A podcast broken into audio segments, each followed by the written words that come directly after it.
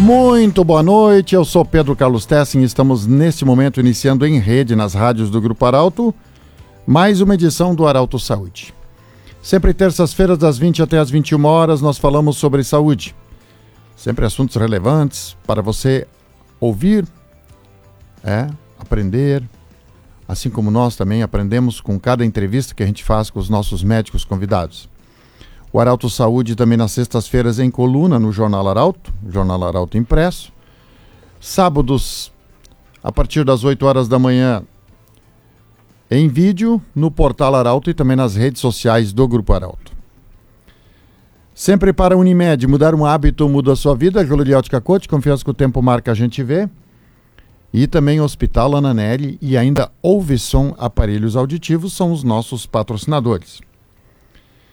Eu quero saudar no meu colega Augusto, que está sempre conosco, nos dando aquela retaguarda, a Letícia também, nas gravações dos vídeos, ao Lucas Batista, o coordenador artístico do Grupo Arauto, e também ao Michael, nosso gestor comercial, e ao nosso diretor-geral, Luiz Carlos Dil. Em nome deles, uma boa noite para todos. Estamos em rede nesse momento, para quem nos sintoniza nas frequências 95.7 e 90,5 também. Queremos agradecer muito a visita hoje no estúdio de Veracruz do Dr. Vinícius Richter, ele que é médico dermatologista, tem seu consultório em Santa Cruz e Porto Alegre também. Dr. Vinícius, em alguns dias da semana, atende em Santa Cruz do Sul e nos demais dias ele atende na Grande Porto Alegre. E nós queremos lhe agradecer muito, doutor, pelo seu pelo tamanho da sua responsabilidade, pelos compromissos, consultório sempre lotado. E nós queremos lhe agradecer muito por você colocar uma hora e meia, porque eu já falei na terça passada, antes de irmos ao ar aqui no estúdio das rádios, a gente faz a gravação é, para as redes sociais e também para o nosso portal do vídeo. Queremos agradecer muito que desde as 7 horas da noite já estamos envolvidos nesse processo todo. Então, muito obrigado pela visita, doutor Vinícius Richter. É um cidadão que nasceu em Porto Alegre, uma família exemplar, um, olha, um, uma educação, um comportamento assim, de, digamos assim, de tirar o chapéu. Muito boa noite, bem-vindo, doutor. Boa noite, Pedro. Boa noite aos teus ouvintes. Obrigado pelo, pelo convite, por estar aqui hoje. É, é uma honra para mim, não é perda de tempo, nem tomar o meu tempo. Eu fico muito feliz. A gente já conversou e eu estou sempre à disposição para vir conversar contigo com teus ouvintes. Doutor, eu, antes de nós falarmos especificamente sobre tua área, você que é dermatologista e tem gente que já mandou mensagem, dizer que está curioso pela entrevista, que é, já mandaram mensagem aqui. Mas você é um médico conceituado e você uh, falou para mim, uh, quando a gente conversava no consultório, você não tem, não usa rede social. Você ouve rádio para se informar, ouve rádio, lê jornal e portal, mas mais é rádio e jornal, é isso, né? É isso, é. Eu sempre tive o hábito de ouvir rádio, eu aprendi isso com meu pai. E desde adolescente eu escuto rádio, eu acho que o rádio é a forma de comunicação mais disseminada que existe. A gente está caminhando na rua, antigamente se usava radinho de pilha, o celular na mão hoje serve como rádio, a gente entra no carro, a gente tem o rádio. Então o rádio nos acompanha em tudo que é lugar. Uh, eu criei o hábito de ouvir rádio, gosto de rádio, acho que é uma fonte de informação segura. Uhum. A gente tem no, nos jornalistas que trabalham em rádio uh, informações sérias, são sensatas. O debate que existe na rádio é, é importante para a formação de opinião das pessoas. E realmente eu não utilizo redes sociais, eu, eu optei há algum tempo por não utilizar essas redes, uh, nem pessoalmente e nem profissionalmente. Eu acho que uh, o médico ele tem uma função com relação à sociedade que transcende uh, a propaganda ou o marketing que a gente costuma ver nessas redes sociais. o trabalho do médico não é só dentro do consultório, o trabalho do médico está na rua, o trabalho do médico é na sociedade, é na universidade, é fazendo esse tipo de programa que a gente está fazendo hoje, uma entrevista. E as redes sociais, ela, na minha interpretação, uh, hoje estão funcionando como uma forma de marketing e venda de serviços e produtos. Uh, na área médica, isso é muito grave. Eu acho que não, não se presta para o que o médico deve ser na sociedade. Sim. Doutor Vinícius, você é dermatologista. É, como hoje, é, e, e, as pessoas que vão assistir o vídeo também, é, qual é a importância das pessoas ter como hábito ir ao dermatologista sem ter, digamos, daqui a pouco não tem sintoma, mas qual é a importância de ter um hábito de ir ao dermatologista? É, o, o, eu costumo dizer que a pele, como sendo o maior órgão do corpo humano e um órgão que está plenamente exposto, uh, ele é revelador de muitas doenças. Uh, não só de doenças, mas também de traços de cada pessoa. Né? Uh, a dermatologia me, me interessou por isso. A gente consegue ver a doença, a gente consegue tocar a doença, a gente consegue cheirar a doença. Então a pele ela é um órgão que nos traz muita informação, não só vinculado às doenças de pele, vinculado também a doenças que acometem outros órgãos. Eu, a gente diz que a pele é o espelho da alma, né? Mas é de certa forma, o espelho da nossa saúde em muitos aspectos. Uhum. Né? Também no aspecto psíquico, a gente vê hoje na pele procedimentos estéticos e outras coisas que são feitas que refletem muito como a gente se sente. Né? Doutor, você tem, tem um, um hábito, e a gente conversou também, você tem um hábito de ter longas conversas com seus pacientes. Através da pele, é, você consegue, de repente, já indicar, olha, era bom você dá uma avaliada através da pele. Você consegue fazer um, digamos assim, algo preliminar de dar um indicativo que a pessoa tem uma outra enfermidade? Sem dúvida. Uh, o exame de pele não se presta somente para o diagnóstico de doenças de pele. Uh, é comum o dermatologista fazer isso e avaliar a pele como reveladora de sintomas em outros órgãos. Né? A gente tem na pele sinais de doenças autoimunes, eu vou te citar o exemplo do lúpus, é uma doença autoimune que atinge diversos órgãos. A gente tem doenças infecciosas que aparecem na pele, a gente tem doenças cardiovasculares, então, é uma infinidade de doenças que se refletem na pele. Então, é papel do dermatologista também saber identificar isso, né? Inclusive enfermidades hepáticas. Isso também pode a pele ser um indicativo? Sem dúvida. O, as enfermidades hepáticas acometem a pele de diversas formas. A, a mais conhecida e popular é o amarelão, que é a, hum. a icterícia, que é um, é um sintoma, na verdade, uh, de doenças hepáticas comum às hepatites e outras doenças, né? Sim. Doutor, é, você falou do lupus. Vamos pegar esse. É uma das enfermidades, né?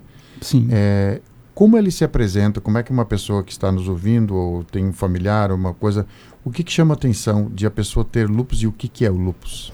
O, o lupus ele é uma doença autoimune. Uh, a autoimunidade é um mecanismo no qual o organismo ataca o próprio organismo. Existem várias doenças autoimunes em diversos órgãos. A pele ela manifesta muitas doenças autoimunes. Uh, cito as mais comuns é a psoríase e o vitiligo, que atingem grande parte da população, em torno de 2 a 3% da população tem psoríase. Uh, e o lúpus é uma delas. Né? O lúpus na pele vai ter diversas apresentações. A mais comum que deve chamar atenção é o rosto vermelho. Tá? Essa é a característica mais comum que a gente enxerga no lúpus. Uh, existem outras formas de apresentação do lupus que uh, são mais difíceis de diagnosticar, mas uh, um, uma pessoa que tem o rosto vermelho, ela é, por exemplo, um paciente que deve se preocupar com esse possível diagnóstico. Né? Não que ter o rosto vermelho significa que se tem lupus, né? Uhum. mas é uma característica que chama para a doença. Doutor, o que, que uma, uma pessoa que tem algum distúrbio psíquico ou psicológico é, o que, que normalmente a pessoa pode apresentar na pele? Como você vê, ou a pessoa que talvez nem desconfia que tem algum problema psíquico ou psicológico e acha que está com uma alergia ou alguma coisa. O que, que a pele normalmente apresenta e que da, da, é fundo nervoso, como se fala na gíria? É, o, o, sintoma mais comum de distúrbios psiquiátricos uh, ou neurológicos na pele é, são as escoriações, é, o, é a coceira, é o prurido, é aquele paciente que se arranha, que se escoria. Uh, imaginando que tem alguma doença alérgica ou sentindo coceira sem ter uma lesão de pele. Esse é o sintoma principal. A gente vê pessoas também que arrancam os cabelos de forma inconsciente, vão arrancando o cabelo e chegam com queixa de queda de cabelo. Né? Uh, e a parte, mas também é um sintoma que deve ser avaliado nesse ponto de vista psiquiátrico são os procedimentos estéticos em demasia, pessoas que perdem a noção do que estão fazendo consigo mesma, né? Então, uh, são sintomas que a gente pode levar em conta. Sim. Doutor, a caspa, o couro cabeludo, muitas pessoas e tem é uma coisa que as pessoas às vezes ficam constrangidas. É de fundo nervoso? É problema de pele? Como evitar e controlar a caspa? A caspa ela, ela é o nome popular para dermatite seborreica, que é uma certo. doença que costuma atingir o couro cabeludo, a face, algumas áreas do corpo, né? Uh, muitas pessoas têm dermatite seborreica e caspa e ela está vinculada a períodos de estresse na vida da gente. Quem tem dermatite seborreica sabe disso. Em períodos de maior estresse ela aparece e isso se imagina que esteja vinculado ao aumento da oleosidade da pele. Não se conhece bem os mecanismos pelo qual a dermatite acontece numa pessoa. Presença de fungos na pele é uma das causas e aumento de oleosidade. Então, a, a caspa ela costuma piorar em períodos de estresse. Doutor, qual é a importância da pessoa observar uh, o uso de uma roupa? Uma pessoa pode ser alérgica a lã, a um tipo de roupa, e há poucos dias atrás a, a, a gente entrevistava uma veterinária ela inclusive falava dos animais, dos produtos químicos, que são muitas vezes perfume. Quando eu falo produtos químicos, são perfumes, shampoos que são usados nos animais. A pessoa, o ser humano, qual é o cuidado ou o que, que ele deve observar ao usar um perfume, um produto químico né, né, nesse estilo aí, e tem alterações de pele que talvez ele nem perceba que seja algo parecido com perfume ou uma roupa, qual é o cuidado que ele deve ter? É, uh, as roupas ou os perfumes eles vão desencadear na pele um tipo de doença que são as dermatites de contato, que são doenças alérgicas pelo contato né, com a superfície da pele de alguma substância irritante, né? Uh, e isso pode acontecer praticamente com qualquer substância. A gente uh, não vai conseguir citar exemplos mais comuns, uh, mas tintura de roupa, amaciante de roupa, uh, substâncias que são usadas em perfumes uh, e cosméticos, maquiagens, todas elas, uh, de maneira geral, podem causar dermatite de contato. Para um paciente que é extremamente alérgico, a gente indica o uso de roupas de algodão, sem tingimento. Uhum. Né? Uh, roupas de lã ou de tecido sintético, elas costumam causar mais irritação na pele. Então, pacientes, por exemplo, que têm dermatite atópica, que é uma doença alérgica, que começa na infância geralmente, mas pode persistir na vida adulta, esses pacientes eles devem fazer uso preferencialmente de roupas de algodão. Doutor, nós vamos chegar daqui uns dias, vai chegar o verão e no, no último final de semana é, parece que não tinha pandemia, né? Quando a gente viu a movimentação em, em, no feriadão também, em balneários, em praias, enfim. Tá? Mas onde é que eu quero chegar? É, quando começa o movimento de praia, e a gente espera que até lá a pandemia tenha diminuído, que a gente possa usufruir da praia, há um, uma coisa que muitas vezes acontece uh, com o limão. As pessoas fazem a famosa caipira e muitas pessoas têm queimaduras é, ou alergias em consequência do limão. É, por que isso acontece com algumas pessoas e outras não? É, essas queimaduras com limão são um exemplo clássico da dermatite de contato irritativa. É uma dermatite que é, ocorre na pele em função do óleo que existe na casca do limão. Uhum. Né? É, as pessoas associam frequentemente ao suco do limão, mas não tem relação nenhuma com o suco, não. é com a casca do limão. Então, a, essa dermatite ela atinge frequentemente o dorso das mãos, os antebraços, porque é justamente nessa superfície, quando a gente faz o corte do limão ou quando a gente espreme um limão, que o óleo é depositado. Então, se a gente pega um limão e aperta ele contra a luz, a gente percebe que algumas gotículas são dispersas no ar, são aquelas gotículas ali que contêm o limoneno, que é um óleo do limão, e ele provoca dermatite de contato quando exposto ao sol. Certo. Doutor, uh, falar em sol. Vamos pegar, então, vamos começar a falar das, dos raios ultravioletas. É, se sabe, e agora durante a pandemia, o sol foi um grande aliado. Se falava muito da vitamina D, da necessidade das pessoas pegarem sol, e se sabe que onde há mais calor, há me, o, o, vírus uh, se, uh, teve menos pessoas contaminadas, enfim. Mas qual é o risco do sol para a nossa pele? Hoje, como dermatologista, o que, que você diria? Precisamos tomar sol, mas como isso pode ser feito com benefícios? É, Pedro, é um ponto absolutamente fundamental uh, na dermatologia. O sol é um vilão, isso eu não tenho a menor dúvida. Como dermatologista e trabalho muito com oncologia cutânea, uh, sem dúvida a maior parte dos tumores de pele é desencadeado pela exposição solar. Uhum. A questão é como o sol pode nos beneficiar, até que quantidade de exposição é benéfica para a gente, e certamente também é. Né? E como equalizar isso para cada pessoa. O que se observa hoje é uma generalização de informações. Então, precisa pegar sol. Todo mundo vai para o sol por causa da vitamina D hoje em dia. Né? Correto, é perfeito. Vitamina D é importante para a nossa saúde, tem evidências muito claras de que ela previne uma série de doenças, principalmente as doenças osteoarticulares, né, osteoporose. Esclerose múltipla também é uma doença que tem relação com a deficiência de vitamina D e algumas outras ainda estão em estudo. Mas a gente não pode tomar o sol como a fonte única ou mais importante de vitamina D em algumas pessoas. Tá? Pacientes que têm pele muito clara, olhos claros, cabelos claros, que têm uma história familiar de câncer de pele, ou que sofreram queimaduras na infância, aquelas queimaduras em que a pele ficou vermelha e ficou descamando alguns dias, são pacientes que não devem buscar na exposição solar a fonte de vitamina D. São pacientes que, se têm deficiência de vitamina D, devem fazer a reposição da vitamina. Outros pacientes que já têm uma pele mais escura, morena, não tenham história familiar de câncer de pele, não tenham muitas pintas. São pacientes que podem fazer uma exposição solar e buscar no sol a vitamina D. Tá? E essa exposição solar para a produção natural da vitamina D é muito curta. A gente pode expor um braço ao sol por 10 a 15 minutos no sol do meio-dia. Sim. Tá? Doutor, tem uma questão, é, aproveitar esse teu gancho, falaste do braço, onde principalmente motoristas de veículos que andam o dia todo, os motoristas.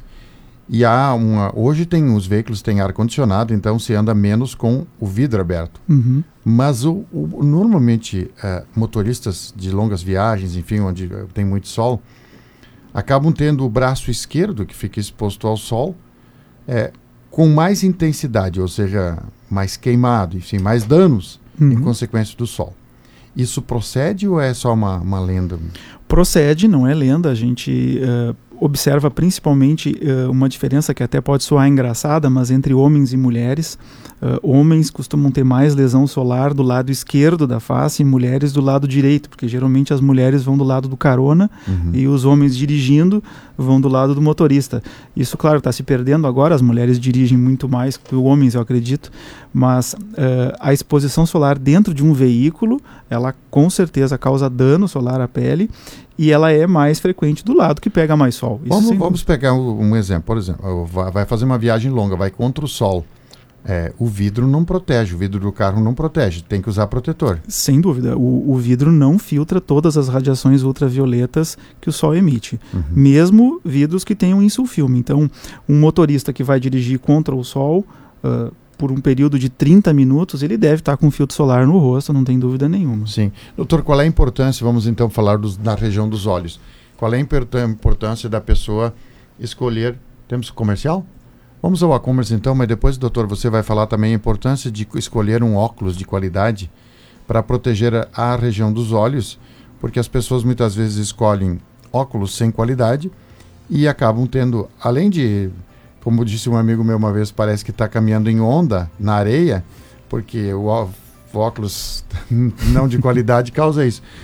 É, pode também estar desprotegido contra os raios. Daqui a pouquinho raios ultravioletos. Saudando sempre a audiência da 957 90,5, estamos em rede nas rádios do Grupo Arauto falando sobre saúde. Unimed, mudar um hábito muda a sua vida. Gloriótica Cote, confiança que o tempo marca a gente vê. Um abraço para o seu Luiz Carlos, seu Luiz Eduardo Cote, está na audiência do programa. Muito boa noite, seu Luiz Eduardo. Tudo de bom, obrigado pela audiência. Também sempre conosco Hospital Ananelli. E ainda ouve som aparelhos auditivos. Saudando também a Salete Wagner, nos mandou mensagem, está na audiência do programa também. A Salete Faber também mandou mensagem, parabenizando pela pauta, pelo tema tão interessante. Dr. Vinícius Richter, dermatologista, nosso entrevistado. Doutor, a importância de escolhermos no óculos de sol para nos proteger da região dos olhos. Os olhos também podem ter danos, né?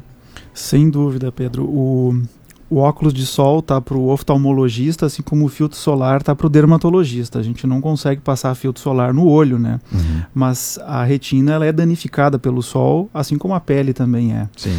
Uh, no momento que um oftalmologista uh, prescreve um óculos, ele pode especificar se esse óculos vai ter filtros UVA, UVB, UVC, infravermelho, inclusive filtros hoje para luz visível. Uhum. Todas essas radiações que são emitidas pelo sol e também por tela de computador, lâmpadas, elas podem causar dano ocular. Pensando na parte ocular exclusivamente. Né? Um oftalmologista é mais adequado para falar sobre isso, mas é absolutamente fundamental o uso de óculos escuros quando se expõe ao sol. Né? Na região palpebral, isso também reflete. A gente não tem como aplicar um filtro solar muito próximo da borda palpebral. Acaba irritando os olhos. Poucos filtros solares tem uma capacidade de tratar essa área sem causar irritação, principalmente em atletas, né? Então o, o uso de óculos escuros é, é, importantíssimo na área de olhos. Eu acho que. Doutor, falamos do protetor solar, uma região muito importante que as pessoas, por, é, vou dizer do futebol de sábados à tarde. Eu tenho observado isso. O pessoal coloca protetor solar, mas esquece uma coisa interessante. Fica o recado para quem joga futebol, para quem coloca protetor solar em, em, qualquer hora. Tem gente que usa todos os dias. Sim. Eu, pessoalmente eu uso diariamente o protetor. É, doutor, os lábios. A importância de proteger os lábios também contra os raios. Sim, o, os lábios, assim como a pele, são uma área muito exposta. A mucosa labial é muito sensível à exposição solar. A gente observa em pacientes que tiveram exposição ao longo da vida, principalmente desde a infância, o aparecimento de câncer de pele nos lábios. E ele pode ser discreto. Às vezes o câncer de pele no, no lábio, ele é uma manchinha branquinha ou uma manchinha vermelha.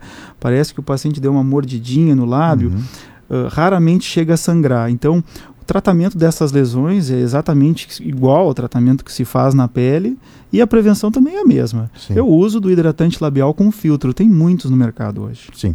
Doutor, o, o que, que uma pessoa deve observar é, e a gente falava, inclusive, fora do ar. É, eu tenho como preocupação sempre, quando a gente vai falar sobre saúde, de nunca causar pânico. Nunca causar pânico, porque é, o que, que mais, em se falar da pele, o que, que chama atenção? A pessoa pode observar, bom, vou ter que dar uma, vou ter que dar uma chegada no dermatologista. Isso não quer dizer que ele tem uma doença maligna, mas o que, que precisa chamar atenção? Da pessoa ir lá e pelo menos dar uma investigada. Eu acho que o bom senso em observar as lesões de pele, isso pode ser uma mancha, pode ser uma pinta, uma manchinha clarinha, uma falha nos pelos, uh, qualquer tipo de lesão que alguém observe na pele e essa lesão não existia, ela uhum. passou a existir, é algo novo, tá? e principalmente que modifica algo que tinha um tamanho e passou a ser um pouco maior, ou que era clarinho e começou a ficar escuro, ou era vermelho e ficou marrom. Então, algum tipo de lesão de pele que muda ou que aparece repentinamente, ela deve chamar a atenção do paciente. Seguramente, eh, a maior parte dessas alterações não refletem nenhuma doença, podem ser lesões benignas mas elas devem levar o paciente ao dermatologista ou ao seu médico. Muito frequentemente, cardiologista, quando vai escutar o pulmão, um pneumologista, ou o próprio ginecologista, quando examina uma mulher, ele vai atentar para lesões de pele. Então, são modificações. Eu acho que isso é o, é o que o paciente, o, os ouvintes têm que ter em mente. Lesões de pele que mudam. Sim. Doutor, nós temos muitos relatos, por exemplo, de pessoas que elas se observam, mas a gente não enxerga as costas. Sim. Tem locais onde a gente não tem. E aí vem aquilo que você falou. A pessoa vai ao cardiologista, ele examina, escuta o pulmão, coloca lá, diz, olha, você tem, é, tem... Tem sido frequente esse tipo de indicação de médicos que percebem que a pessoa tem algo diferente nas costas, na região das costas, que a gente não... As pessoas normalmente não se observam.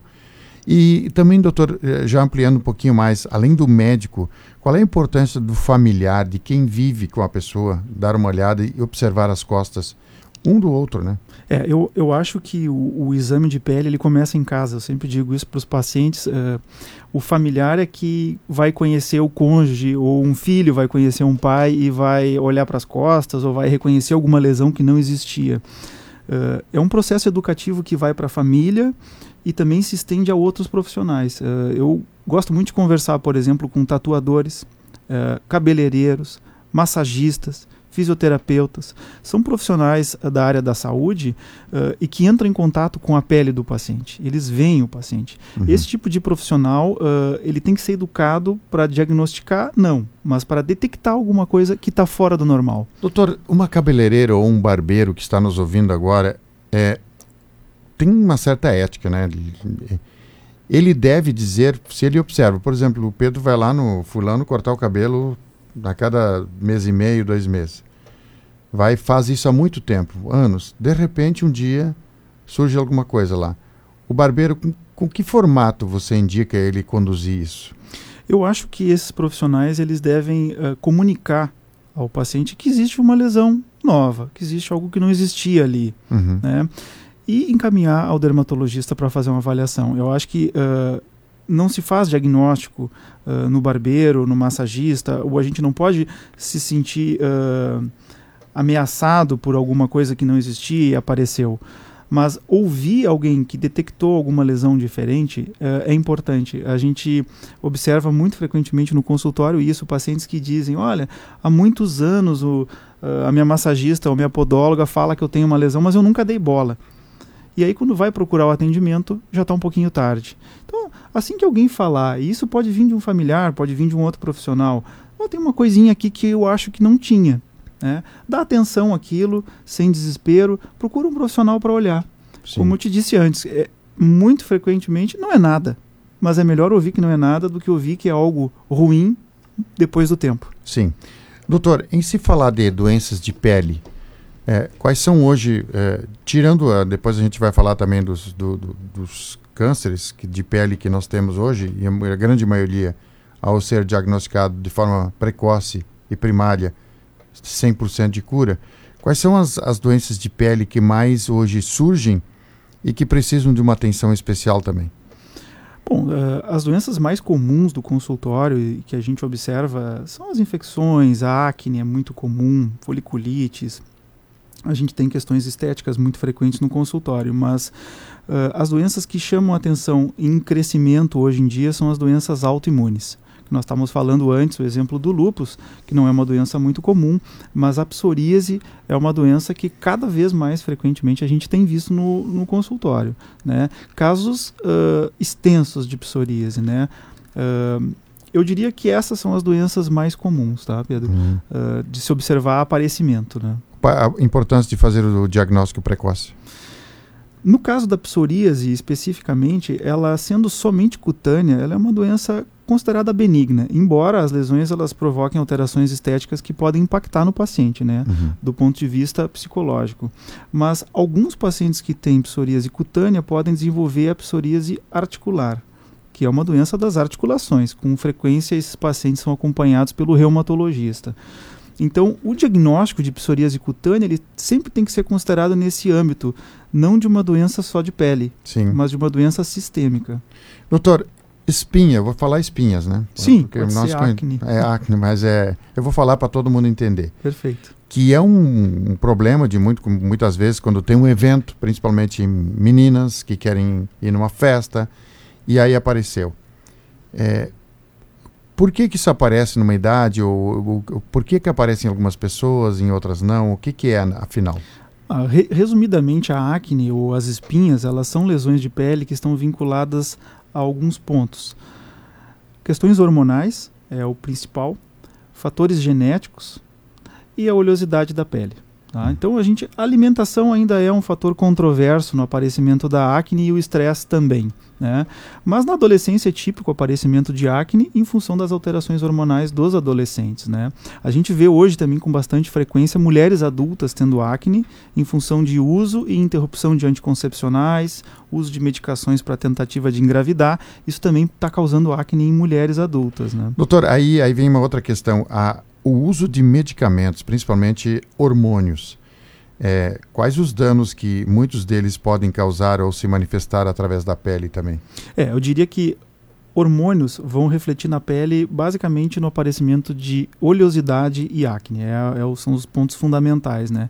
Eu não citei anteriormente, mas homens também têm tido acne em função de terapias de reposição hormonal que estão sendo feitas agora, né? Uhum. Uh, a gente tem visto homens usando testosterona injetável e até mesmo usando medicamentos para estimular a produção de testosterona e tendo pele mais oleosa e tendo acne depois de adultos. Sim.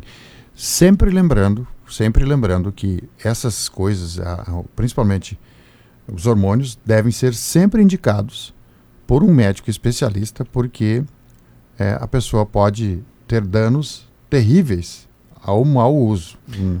Sim, sem dúvida, Pedro. Alterações hormonais estão entre as questões mais sensíveis do corpo da gente. Uh, jamais usar uma medicação que promova alterações hormonais, tanto homens quanto mulheres. Uh, Para corrigir essas alterações, uh, pode-se levar meses ou anos e, em alguns casos, nem se reverte. Né? Então, o uso de hormônios é questão do endocrinologista. Jamais fazer uso por conta própria. Certo. Doutor, nós vamos para mais um intervalo comercial e depois a gente vai falar sobre os tratamentos modernos que temos hoje para a retirada de doenças, é, que muitas vezes, muitos casos, é, manchas, enfim, são benignas, mas esteticamente não são bonitas, então podem ser retiradas. Outras talvez não são tão feias, mas são têm células malignas. E os, os tipos, tipos de cânceres de pele que nós temos e que se apresenta na grande maioria, mas que são, digamos assim, de certa forma, com fácil tratamento hoje, desde que diagnosticados de forma correta. Mais uma vez, boa noite. Em nome de toda a turma aí, Unimed mudar um hábito muda a sua vida. Gloriótica Coach, confiança que o tempo marca a gente ver. Também conosco sempre o Hospital Ananelli e Ouve Som Aparelhos Auditivos. Quero mandar um abraço para a doutora Celes Bus, que está nos ouvindo em Santa Maria pelo aplicativo. Mandou um abraço para nós aqui. Grande abraço, doutora Celes. Tudo de bom, obrigado pela companhia. É... Silvane Francis, um abraço para você também. Obrigado pela sua companhia, sempre no Oral de Saúde também. Seu Paulis também, seu Danilo também está na audiência. Tantas pessoas. Doutor, é... nós temos poucos minutos ainda, passa tão rápido. É... O que, que são as doenças hoje de pele que podem ser tratadas, digamos assim, sem muita agressão. Tem as manchas que são benignas, mas tem aquelas que são malignas também, e nem, muitas vezes nem são manchas, são parecidas com espinhas ou uma feridinha, que nem nós uhum. falamos antes. Mas as benignas hoje, qual é os tratamentos de evolução que nós tivemos nos últimos tempos para fazer a retirada sem muito dano para a pele? Ah, as manchas benignas, Pedro, claro, depende do tipo de lesão, mas a gente tem um arsenal terapêutico ou de, de instrumentos para fazer retirada de lesões benignas gigantesco. Então, vamos lá, do nitrogênio líquido, que é muito utilizado por dermatologistas, até as cauterizações que podem ser feitas com aparelhos elétricos ou químicas. Uhum. A gente tem peelings, que são técnicas muito antigas e que se perderam um pouco na história. São técnicas baratas, fáceis de executar e que dão muito bom resultado. A gente tem os lasers, que são técnicas também mais modernas, um pouco mais onerosas, com custo, né? Mas enfim, é uma infinidade de, de procedimentos que a gente pode fazer nos pacientes para melhorar manchas e lesões benignas, né? Na prática do dermatologista, pelo menos na minha prática, eu adoto técnicas que são mais consagradas, são mais tradicionais e com custo baixo. Eu gosto muito de utilizar nitrogênio líquido, se usa bastante, e utilizo muito também a, as técnicas de cauterização química e peelings. Uhum. Uhum. Doutor, o, esses, esses produtos eles evitam um corte. É, quando é preciso fazer um corte, digamos assim, uma cirurgia, uma intervenção cirúrgica? É, é o, o que a gente estava comentando são procedimentos de tratamento para lesões benignas, né? benignas. Né? Aí eu parto do pressuposto que algum dermatologista olhou para aquele paciente, fez um diagnóstico e definiu que aquilo pode ser tratado com algum tipo de cauterização. Ou seja, isso você pode fazer inclusive no consultório. Sim, sim. A maior parte dos procedimentos, eu diria mais de 90%, são procedimentos feitos em consultório. Uh, Alguns procedimentos aí mais invasivos são feitos em bloco cirúrgico, alguns necessitam de anestesia ou sedação. Isso uhum. são exceções, né? Uh, mas o tratamento dessas lesões sempre parte desse pressuposto. algum médico dermatologista avaliou aquela lesão. Né? Isso eu acho que é uma mensagem muito importante dos ouvintes terem em mente. Uh, alguns procedimentos estéticos hoje são realizados por profissionais não médicos. Né? Eu acho isso um pouco perigoso num ponto em que aquelas lesões não foram avaliadas possivelmente da melhor forma. Tá? Uhum. Eu já vi pacientes fazerem tratamentos com laser em lesões malignas. Porque provavelmente quem avaliou não detectou que era uma lesão maligna. Aí que é o ponto principal. Você consegue hoje, doutor, você tem tecnologia hoje disponível como médico dermatologista em consultório, eh, de já é, dentro num, num olhar, dentro da avaliação, com equipamentos que você tem no consultório, de já ter para você um certo indicativo, sem exames complementares para avaliar uma lesão, se ela é benigna ou maligna? Sim, sem dúvida. Gente, os dermatologistas têm uma ferramenta muito boa que se chama dermatoscópio. É um aparelho que a gente utiliza, a gente encosta ele na pele. Isso é acessível para qualquer dermatologista hoje em dia. E ali a gente faz diagnóstico assertivo, com uma certeza muito grande, de mais de 95% das lesões de pele. Uhum. Algumas exceções a gente precisa de biópsias, né, que são procedimentos para encaminhar esse material para um laboratório para ser analisado.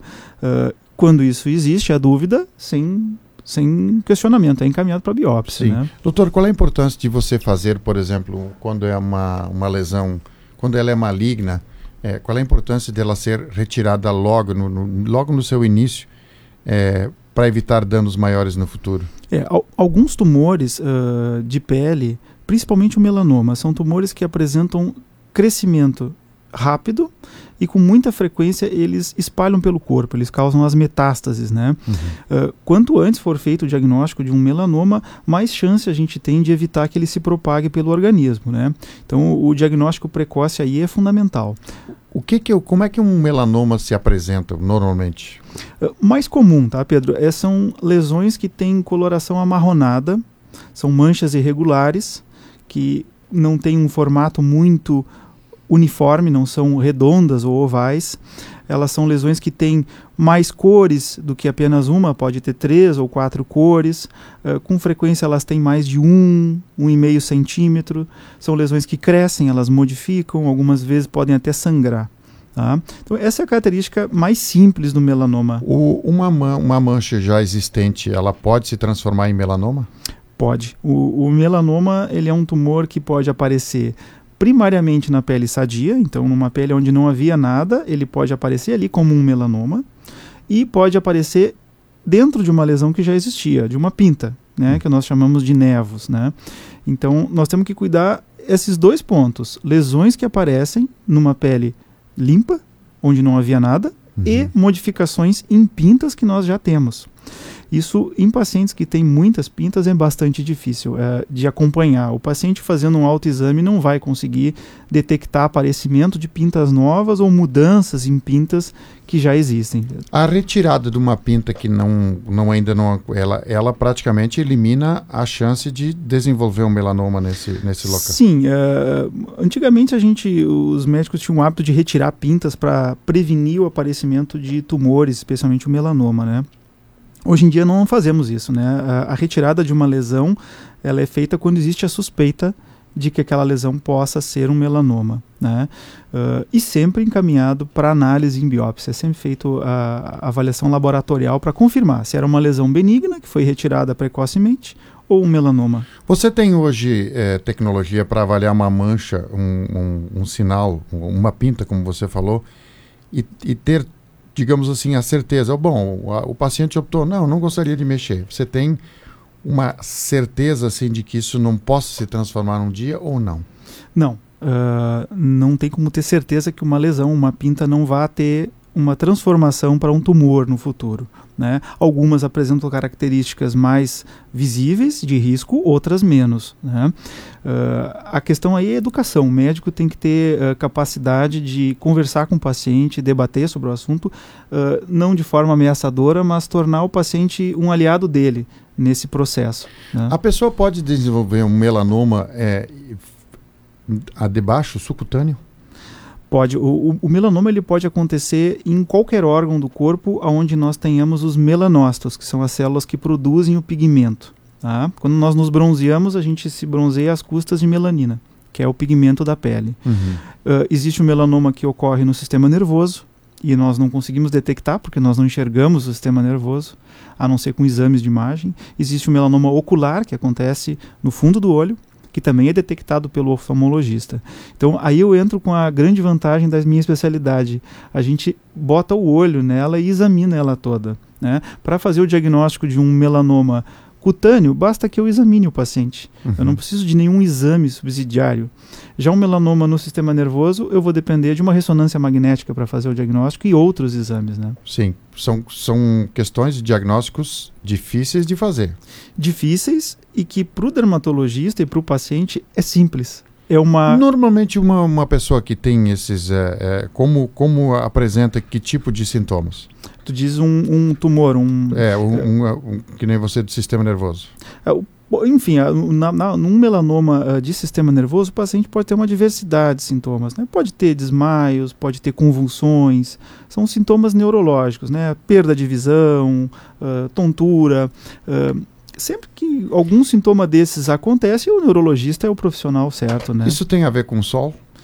Não o melanoma uh, que não é cutâneo não tem relação com o sol, né? E mesmo o melanoma cutâneo, ele é um tumor que não tem somente vinculação com a exposição solar. Tá? Então isso é um erro que a gente frequentemente vê. O melanoma pode acontecer em áreas não expostas ao sol. Uhum. Né?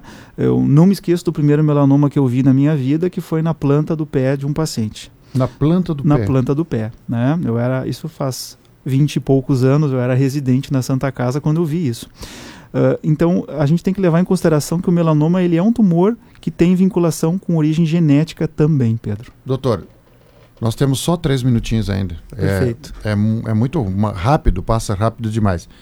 É, sinais, é, assim, até para tranquilidade, daqueles cânceres de pele mais comuns, mas que para vocês médicos é fácil, digamos assim, a retirada, o tratamento 100% cura. Quais são os sintomas? Observar casquinhas na pele, manchinhas avermelhadas. Então, é o paciente que passa a mão na pele e sente que tem uma aspereza, né, principalmente no rosto, no dorso das mãos, nos antebraços. Isso é fácil de tratar, são lesões consideradas até pré-cancerosas. Eu não gosto muito desse termo, mas é assim que a gente chama. Uh, bolinhas que começam a crescer na pele, uma bolinha vermelha, um nódulozinho. Isso tudo são sinais que a gente vai ter de tumores plenamente curáveis. Sim. Com cauterização, com uma cirurgia simples. Doutor, tem muitos, muitas pessoas que se assustam quando surgem lipomas. É, e eu gostaria, para terminar o programa, que você, de forma sucinta, falasse o que, que são lipomas. Lipomas são tumores benignos das células gordurosas. Eles acontecem no subcutâneo, na camada de gordura que a gente tem na pele. É, perceptíveis, às vezes a olho nu, outras vezes nós palpamos um lipoma. Ele tem a sensação de ser uma bolota mole embaixo da pele. Né? São tumores benignos que são tratados quando causam incômodo para o paciente. Né? Dr. Vinícius Richter, dermatologista, nossa gratidão a você. Olha, é, se fossem monitorar meu batimento cardíaco é, nesse momento, estaria, acho que, abaixo de 60. de tão relaxado que eu estou aqui sentado. Relaxado no bom sentido, relaxado que eu digo. É, eu fiquei muito à vontade, a gente fica à vontade aqui quando a gente conversa com pessoas do, do seu conhecimento, doutor para falar sobre assuntos. Eu, fico, eu, eu sou um apaixonado, e as pessoas que me conhecem sabem, sabem, eu sou um apaixonado por apresentar esses programas de entrevista, e principalmente na área da saúde, e ainda mais quando a gente se senta diante de um ser humano, um médico com esse gabarito, que nem você, com o conhecimento que você tem na área da dermatologia. Eu lhe agradeço muito seu, seu você ter aceito o convite e até uma próxima oportunidade. Obrigado, Pedro. Agradeço o teu convite. Fiquei muito honrado com ele e estou à disposição. Sempre que quiserem minha presença, é só convidar. Muito bem. Na semana, na sexta-feira, em coluna no jornal Arauto, vocês vão ler a coluna e no sábado vocês vão conhecer. Para quem acha que é um senhor já de idade, vocês vão ver um menino aqui falando, é o Dr. Vinícius Richter. Um abraço, bom retorno ao solar. Uma boa noite, obrigado. Um abraço e até amanhã às 6 horas da manhã. Eu estarei na 95.7 e o Marcelo Frai na 90,5. Boa noite. É preciso cuidar bem do seu maior bem.